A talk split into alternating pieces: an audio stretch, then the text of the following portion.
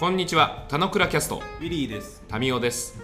この番組は楽しく暮らすをテーマに、40代男子ウィリーとタミオが雑談するだけの内容でお送りします。雑談だけ？雑談だけです。たまにいいことも言うかもしれません。どうぞ。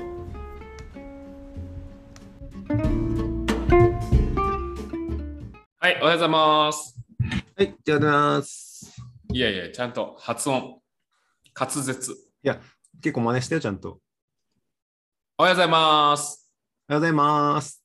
いや、さっきもっとぐちゃぐちゃだったじゃん。いや、ちょっと、ね、似せようと思ったら難しかった。そしてあれよね、もうなんかいつぶりかわからないけど、おはようございますの時間なのかっていう業界の人になってきたよ。鳥タイミング、確かに。ズレが生じるのがなんかあるよね、違和感あるけど、そういう違和感が大事だっていう感じですね。認識力だね。出た、うん出たうん。ですよ。さておき、どうですか？ハワイの様子は。ハワイの様子ね、やっぱダ太陽イヤモン太陽ダイヤモンが上が。いやいやいや、体温が上がるじゃなくて、うんあの、暑い。だからちょっと、ちょっと汗出るわみたいな感じだと思うんです。そうだね。暑いわ全部ガチャガチャですよ。大輔向けに喋るみたいな感じ、ちょっとよしてくれます。ガチガチだね。後ろダイヤモンドヘッド見えてるから、うん。ピーポーピーポー。ということで、はい、ということで。今日はあれですね。えー、まあ、母のちょっと今後の動きみたいなところも含めて、おあのー参加型小規模イベントうん。開催支援についてですね、ちょっと長めだ、ね。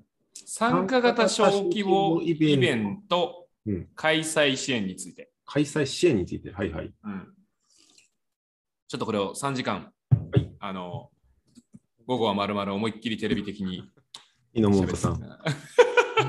小規模イベント開催支援。はい。なんだと思いますか？いや、そのままですよ。そのままでしょ。参加型小規模イベントの開催支援をしていきたいなと、うんち。ょっと改めて、うん。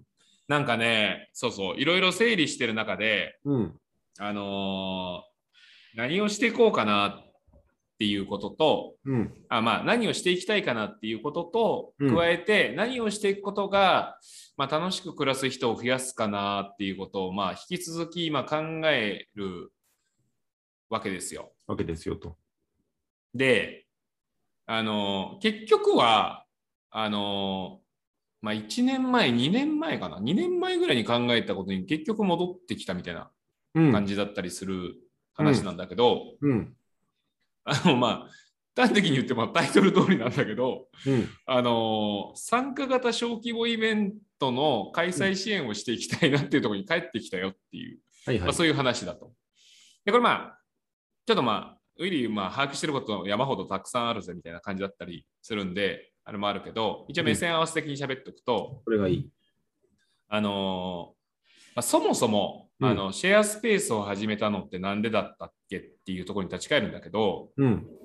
あのーまあ、その当時も、まあ、楽しく暮らす人を増やすためには、やっぱりイベントごとがいいよねってことを思ってましたよと。うん。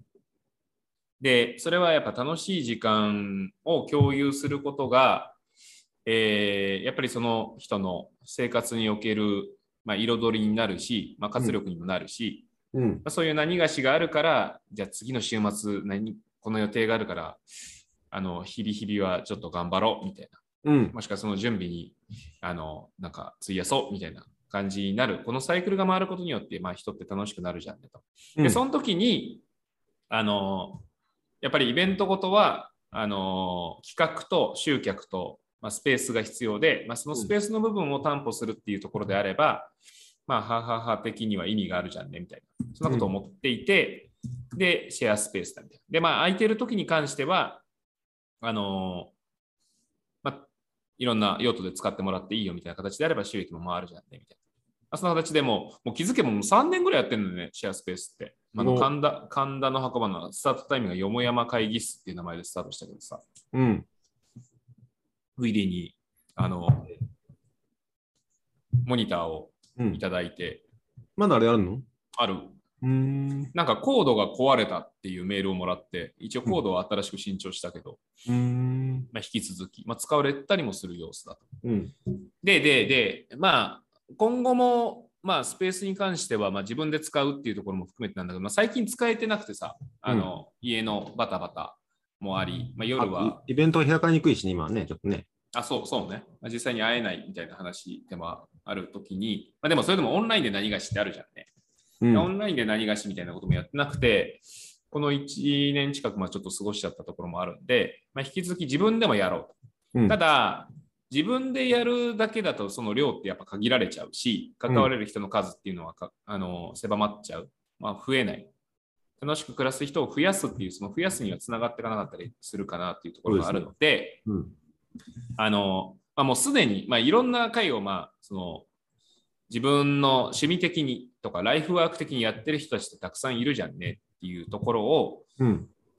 あの、まあ、応援するところに入っていければなっていうのが、まあ、ちょっと踏み込みポイントうん。になっていくかなと思ってて、じゃあ具体的に何すんのかでいうと、まあ、この場所に関してで言えばさ、今、その、中間に挟んでる、まあ、スペーシーとかスペースマーケットとか、うん。うん。えーまあ、そういうサイトたちうん。を挟んで貸してるっていう、もう単純場所貸しみたいな形でしかないけど、うん。まあ、そこで借りるよりも、まあ、安く、まあ、直契約で貸しますよっていうのと、そのやってることたちってやっぱ集客ってすげえ大変だったりするしさ、まあ、新しい人たちがこう入ってくるサイクルになるまで結構時間かかったりするから、うん。その宣伝みたいなところも、まあ、別にパワー持ってないけど、まあ、うちのサイトとか SNS とかでまあちょっと宣伝しますよみたいなところに踏み込んでいけるようであれば、うん。あのーまあ別に損する話ではないので、まあ、応援することにつながっていくんじゃないかなみたいな。で、その時に、あの、まあ大事にしたいのは、えー参加型はいはい。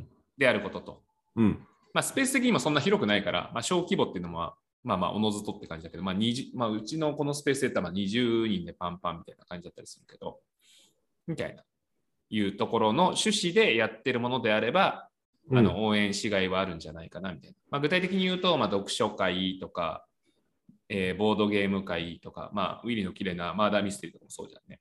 うん。なんか哲学カフェ的なものとかもあったりするし、最近なんかデスカフェとかも流行ってるらしいから、まあそういうなんか語らいの場みたいな、デスカフェ、まあ死について語ろうみたいへえ。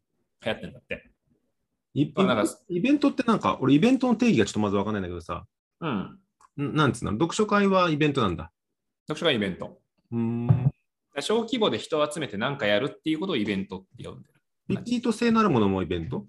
リピート性のあるものもイベント。で、それは有料無料関わらずって感じだ。じゃあ俺のボーイスカートの2週間に1回の集まりもイベント？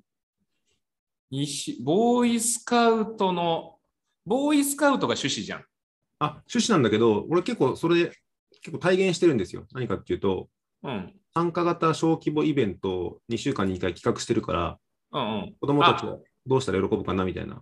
なるほど、なるほど。はターゲットじゃなくて、えーっとね、オープンイベントであるってことが前提なので、うん、オープンなんだ。それはクローズのその中での会合に使うはターゲットじゃないって感じ。うんうん、なるほど。そうだね、そこの趣旨が分かりにくいな。まあ、その時にうん。大、そういうものをなんどういうポイントがあるかなっていうところをまとめたのよ。うん。で、1個目は participative、参加型うん。であること。うん。で、2つ目がオープン。うん。で、3つ目がスモール。うん。まあ、そのスモールの定義は、まあ、俺の勝手な定義で30名まで。うん。 one to mass みたいな、なんか公演みたいなところは全然あの参加型でそもそもないし、うんまあ規模でかくなりすぎちゃうと喋れんくなってみたいな。その参加型であるっていうことは、まあ、イベント中に自分がちゃんと話す、あの、時間がちゃんと設けられてるってことを趣旨とするっていう感じだね。で、加えて、えーその会自体が あの、回を重ねるごとに、その、改善されていくみたいな要素を持ってるとなおよしで、えーあ、飛んだ。飛んだ。飛んだ。改善するってなんだっけ？ん ?PDCA じゃなくて？よくする？ベターとか？え英語、英語。改善する。うん。すごいね。説明する俺が出てこないみたいな。改善インプルーブ。いやいや、そう、インプルーブ。インプルービングの要素を持ってると良い。で、その頭文字を取って、POSI、ポジイベントと呼ぼうっていう。イイベント。はい。まあ、あや除いてポスイベントでも別にいいんだけどさ、ポスだとなんかあんま意味、ポスレジっぽくなっちゃうなと思って。まあ、ポジティブになるようなイベントの、まあ、要素的にはそういうところたちがあるんじゃないかな、みたいなるほど。なことたちを、まあ、自分でもまあ主催したいし、えー主催するとともに、まあ、その主催者を、もうすでにいる主催者を応援していきたい。結構ね、読書会、読書会業界でいうと、本当まあ、そのライフワーク的に主催してる人たちが多くてさ、うん。まあ、まあ、多くてっていうか、まあ、そんなに数自体がどのぐらい総数としているのかっていうことは誰も掴んでないと思うんだけど、うん。でもまあ、なかなかそれを継続していく人たちってそう多くはないわけ。大変だよね。メリットっていうところにやっぱぶつかっちゃう。まあ、そのライフステージの変化みたいな、まあ、俺まさしくだけどさ、そういうところにぶつかっちゃうとさ、継続がしにくくなるみたいなところもあるし、で結局ね、その、やり続けることによって、まあ別に金銭的なメリットってものは何も享受しないからさ。まあそういう部分は、でも、とはいえ、まあよく、あのウィリーとか大輔も、その孤独っていうそのテーマに対して何らかっていうことを言うように、まあ俺も、その、何も予定がないとか友達がいないみたいなところをまあ社会的問題だと思ったりするんで、まあ、そういうところに対するアプローチとして、あの、ポジイベントうん。は何らかまあ効力は発揮するよねっていうことを、まあ、ここももう読書会始めてもう12年とか経つから、まあ、体感してきた中で、より一層なんかそこの動きを、まあ、自分の商売もまあ掛け合わせる形にはなるけど、やっていけると、まあ、継続的に、まあ、その場所が増えれば、そういうことたちが開かれることが多く、だからその楽しさ、楽しいっていう感覚とか、まあ、人のつながりみたいなものたちをもっと広げていけるんじゃないかな、みたい前も言ったけどさ、前も言ったかもだけどさ、あの、んそういうイベントを希望したい人、参加者として希望したい人は、な。うん。みんな何で調べて、何でやなんかここ行きたいっていうふうにやろうとしてるんだろうね。人人の紹介以外で。なんかまあまあ単純に普通に検索するパターン、うん。あとはまあイベントごとで探すみたいなところで言うと PTX とかあミーど。トアップとか、なんかそういう何らかが開かれてるところ。だから俺やってた読書会でも、そうね、まあ検索して Facebook のページがかかりかかってそこから見つけたとか、Facebook でなんか流れてきたとか、ミートアップで探してて見つけましたとか、からそういう、その、なんか探す用の何がし、まあ、PTX は出してなかったからあれだけど、まあ、いろいろいくつか試してみてる中で、なんかまあ届きやすいとこ。ろ、まあこう、そういう人が動いてそうなサービスうん。に出しとくと捕まえるみたいなのがある。なるほどね。いや、なんかあ、あると思うよ。あると思うし、俺なんか前も言ったかもしれないけど、うん。一時期セミナー移行目標がすごい熱かったんですよ。ああ、目標持ってたもんね。うん。まあ今は持ってるかわからんけど。今持ってない。セミナー移行目標はね、年52回だったの。いや、週1。うんやばいね。結構大変なのよ、集探すのがね。うんうんうんまあ、それもだ、だから前も言ったかもしれないけど、旅行にも近しいけど、うん。うん。あのたくさん行くことによって、あ、セミナー行くのめんどくせって思う、そのマインドを変えたかったのね。うんうんうんうんうん。日常だと。日常だとうん、毎週1回ぐらい絶対あるじゃんと。うんうんうん。かつ当時はリアル前提だったので、あの、なんていうの、会社の帰り道なのか、土日なのかあ、まあに、行ける、行けるところで。うん、でかつ場所をね、横断したりするとかって新しい発見純粋にあるから、そういう新体験を得るために、バーって喋っあやってたんだけど、うんまあ俺はもちろん、もちろんというか参加型とか小規模とかっていうこだわりはなかったんだけど、うんうんなんかその自分のポジティブになりたいというか、人とつながりたいとかっていう時に、うんうんなんて言うんだろう、あの男女のその出会いとかのやつのイベントとかあるたくさんあるイメージがあるんだけど、うんうんうんもっとフラットに人とつながりたいみたいな時って、人は何で探すのかってあんまり認知されてない気がしたので、聞いてみたよっていう。いやー、難しいと思うよ。うん。難しい。なんか、例えば、えー、俺2008年に移動で札幌行ったじゃんねと。うんうん。で、札幌なんて友達いないわけ。うんうん。で、どう友達作るかってやっぱ大変よね。そうだよね。いや、フラットに、本当に。で、まあ、まあ、俺は、まあ、同じような感じで、あの、いろんなところちょっと探して、行ってみてみたいな感じだけど、なんか、その、急に友達になるわけないじゃん。うん友達になるきっかけってむずいよね。イベントごとに行ったからといって。うん。で、当時、えー朝活が2008年とか朝活が東京で流行ってて、うん。であ、そういうのに行ったら友達できるし、あ彼女もできるんじゃねえかと思って、なそういうの探したんだけど、うん。まだ札幌に朝活ブームがやってきてなかったんだよね。えー、それは時差があるから？うーん、か、俺の検索が悪いのあ、ごめんごめん。た単純に。か、ひあの冷えてるから。冷えてるから。なるほど。なるほど。日が昇るのが遅いんだね。で、まあ、それなかったから、じゃあ自分で始めようと思ってスタートしたのが2009年の札幌読書会だったりするから、うん。だからその、なんかこの集まりを見つけるとか、そういうサークルっぽいやつとか、継続的にこうやってるみたいな集まりとかイベントを、うんまあ今はもうもうちょっと増えたと思うし、うん。何らかのポータルとか、まあ、さっき言った、ね、ミートアップでも札幌で見たら多分もっといろんな会やってると思うし、あれだけど、まあ、それでも探そうと思わないと目に入んないよ。思わないとメイン入んない。あとは地域の公民館とかでさ、おじいちゃんおばあちゃんの集まりのなんちゃらクラブみたいなんじゃん。なんかそういうのとかだろうけど、でもまあ2、30、40代が行くとこかっていうとそうじゃないよね。うん、かつなんかあれ、行ったら楽しいだろうなっていう、ゼロからプラスになるようなのは結構俺難しいと思ってて、さっきのタミーじゃないけど、孤独というか、友達作んなくちゃいけないみたいなマイナスだったところを少しゼロに戻したいみたいなイベントはあるような気もするんだけど、うんうん。行ったら楽しいだろうけど、ちょっと仕事も大変そうだし、なんかわざわざ行くのみたいな、結構人ってなかなか動かなかったりするじゃない。うんうんうん。それって見ると、ポジイベントは、うんはすごいわかるんだけど、うんうん結構行ける人っていうのがやっぱなかなかいないんだよね。あ、その、行くっていうそのジャンプができるかどうかの話。あ、そうそうそうそうそうそう。うんうんうん、おっしゃる通り。なんかそれ本当に俺セミナーでも毎回、なんて言うんだろう、参加する方でも、企画する方でも思ったんだけど、うんうん平日19時からセミナーとかっていうと、うんうん基本的にサラリーマンってもう誰も来ないのね。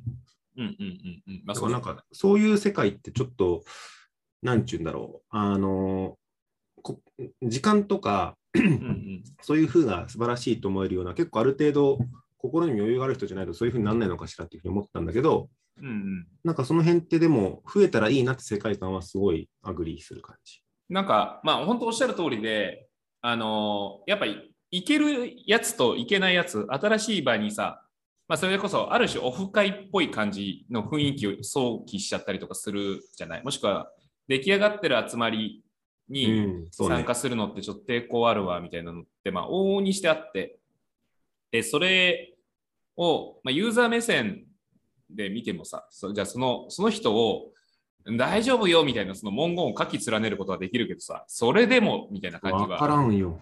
あるじゃん。うん。だからまあそこは待つしかないんだけど、でも一方で、そういうことをやってる主催者はこれすごくよく分かってて、で、でもそれがその主催者同士がつながること、機会とかってあんまりなかったりはするのよ。いや、そうだね。で言えば、その主催者同士が、まあ、握ってるっていうとあれだけど、まあ、アプローチできるそれぞれのあのお客さんというか、まあ、参加者みたいなグループは、まあ、掛け合わせることによっては、まあ、プラに働くんじゃないでそれはあの、まあ、選択肢を広げるっていう話にもつながるだろうし、まあ、なんかやってそんな感じじゃないよねっていうことを思う。で、加えて、まあ、2年 ,2 年前にそんなことを考えた時にもさ、まあ、そこまでのアクション取ってなかったけど、まあ、こんなコロナがやってくるなんてイメージしなかったわけじゃない。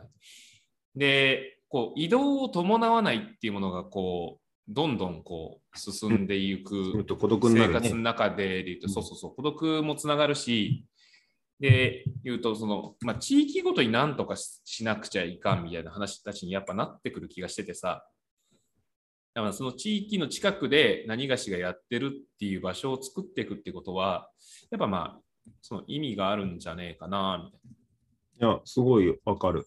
わかるしね、なんかその、参加者同士がつながって、じゃあ次こういうイベントあるんですね、みたいな話になったりすると、すごいいいし、あの実体験もあるのね。な。うんあんま行ったことないんだけど、あの、俺このライフハック系とかって目覚めたのって2014年ぐらいなんですよ。おなるほど。うん、ログイン残ってんだけどさ、34歳、5歳。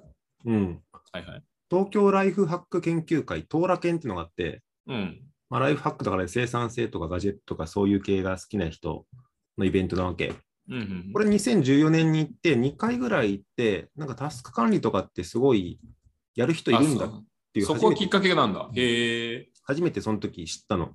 うんうんうん、で、タスク、そう、タスク管理界隈で行くと、うんタスクカフェっていうのがすごいメジャーとか重鎮だと。うんそれそれタスクシュート作ってる大橋さんが主催してるんだけど、うんうんうんそれに2016年に初めて行って、うんタスクカフェは月1回やってて、うんうんあの、多分120回ぐらいやってるんだよね。うんうんうんで、オープンイベントで半分ぐらい常連で半分ぐらい新しい人だったりするんだけど、うんうん俺多分タスクカフェ3、40回ぐらい行ったと思うの。へえ、すごいね。うん。で、それはすごい、なんて言うんだろう、機能的つながりでもありつつも、うんうんあの、同じやっぱテーマを話せるってすごい、うん俺の中では、前も試してるかもしれないけど、イベントとかを各種タグ付けしてるんですよ。ほうほうほうほう。で普通のイベントは新しい体験だから新体験なの。うんうんで友達系とのイベントは友達なの。うん。うんうんでタスクカフェはね、あの、その新体験と友達両方この味わえるから、うんうんうんうん。これなんかもう少し上の概念だってことで、あのやりたいことっていうふうにもう一個ランクが上がったのね。それランク上なんだ。ランク上なの。2つあるとダブルカウントできないから。はいはいはい。なるほど。なんだけど、うん俺にとってこれ機能的つながりでもあるし、友人とのつながりでもあるし、みたいな感じで、うんうんすごい複数回行ってよかった印象があるんだよね。うんうんうん。で、一方でそのテーマが多分さ、タスクカフェだったらタスクカフェって言ってる人の中でさ、ちょっと違うかもしれない。あ、タスク管理っていう中でちょっと違うかもしれない、あるかもしれないんだけど、うんうんうん。そこからまあ、タスクと読書会とかはちょっと相性合うかもなんだけど、タスクとなんかマーダーミステリーとか多分相性合わないなみたいな、なんかその辺が、なんていうの、うんドンピシャなテーマだけでやるとやっぱり広がらないと思うんだけど、うんうん実はここってちょっとつながってるんだよみたいな話で、うんなんかうまく、なんちゅうんだろう、うんと、そのし新しいイベントに行くきっかけみたくなったりしたりとか、あの人が参加してるんだったら知らないイベントだけど行ってみようみたいな感じで、なんかちょっと広が広がり方とかが結構テーマになるのかなっていうふうに聞いてて思ったの。ああ、なるほどね。前者とかはちょっと、まあ、俺はその掛け合わせとかはまあ別にそんな必要ないって思ったりするんだけど、あの、まあ、後者における誰それが言ってるから、じゃあ一回はいその出てみようかなって思う何がしが結構大事なんじゃないかなと思って、で、1個目のその趣旨買いみたいな話になっちゃうのはさ、あれなんだけど、なんだかきっかけがないとさ、あの、いけないのは本当おっしゃる通りだと思ってて、なんでそんな集まりにわざわざみたいな感じになっちゃったりするから。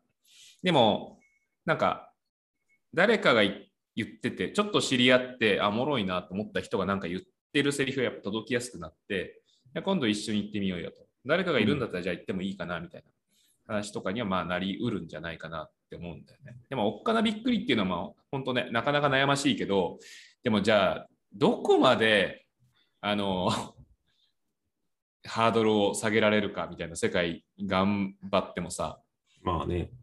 まあ、変な話さ、やっぱ最後はそいつがジャンプするかどうかの話じゃん。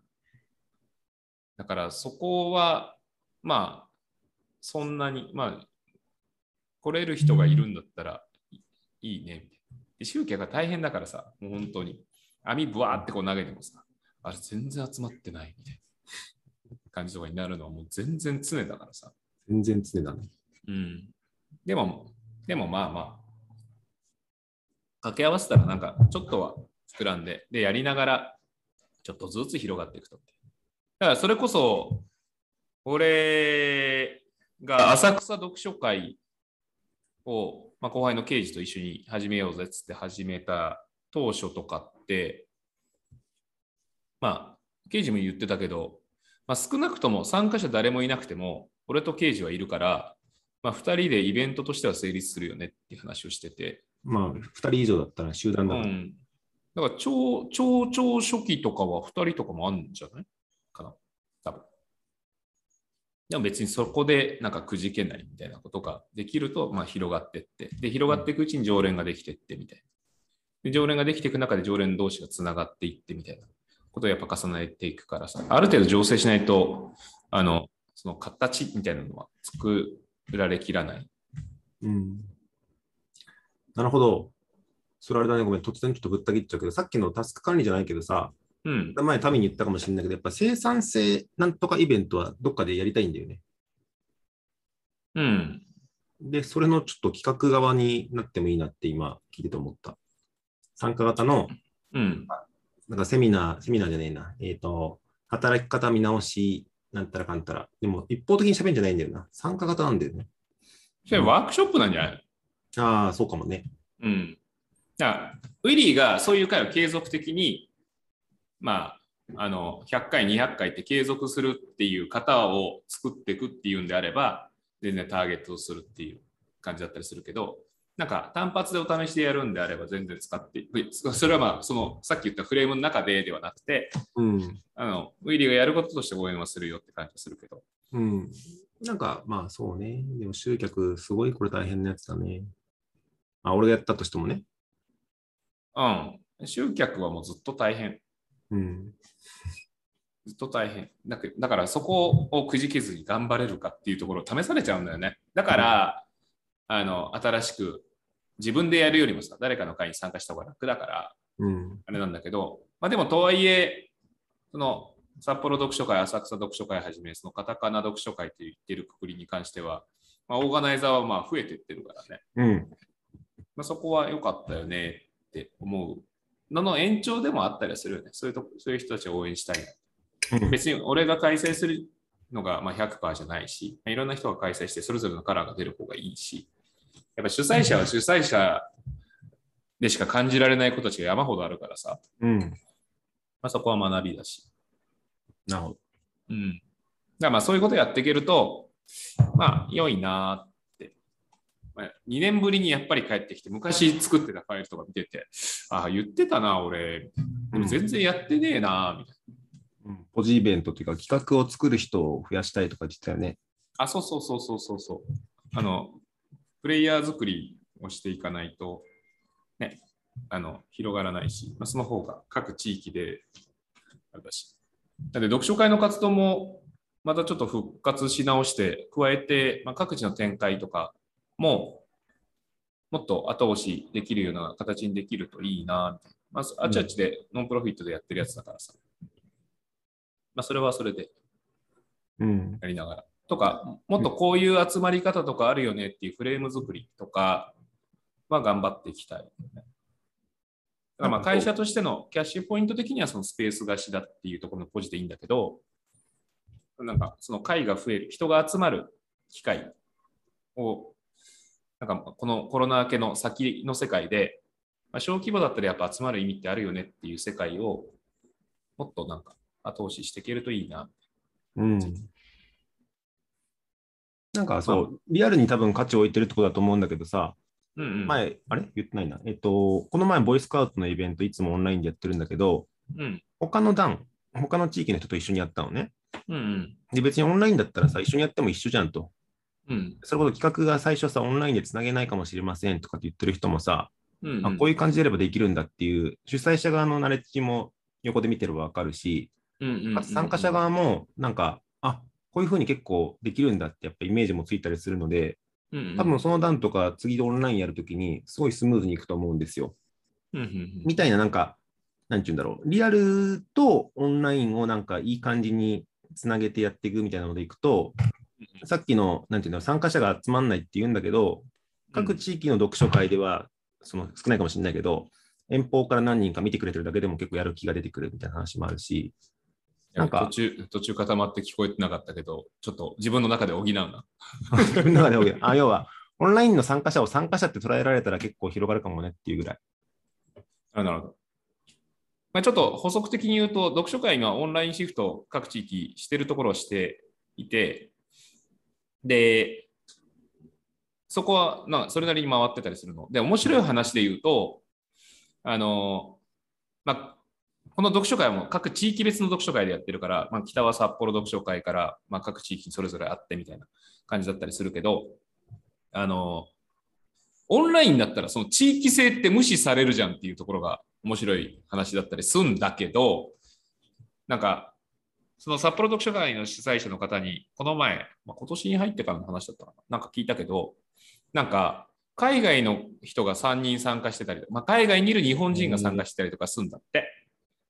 で、そういう話聞いてて、あ、これ面白いな。で、まあ、うちのところで参加してる人も、まあ、各地域でオンラインのものに関しては、札幌ど、なんてね、札幌行った時しか参加できなかったりするけど、あの、オンラインだったらいつでも参加できるんじゃね？みたいな。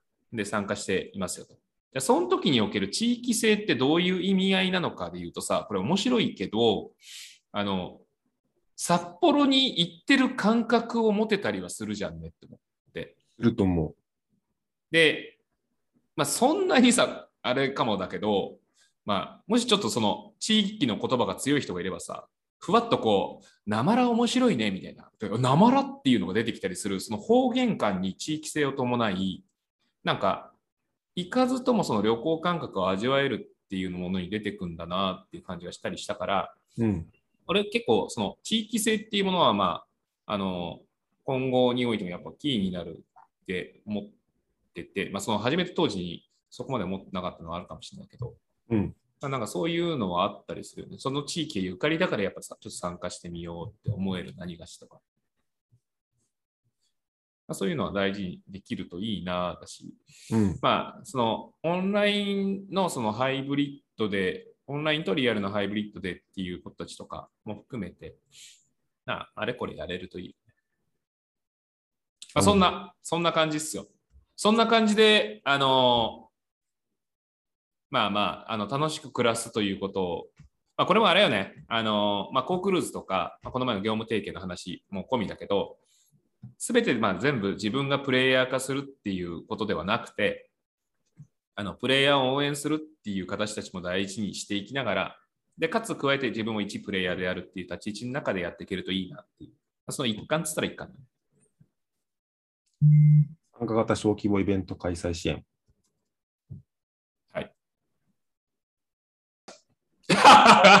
畳はちょっと俺できないよ。もういいよ、それで。畳でいいよ。あ、本当？うん。私、小規模イベント開催支援についてでした。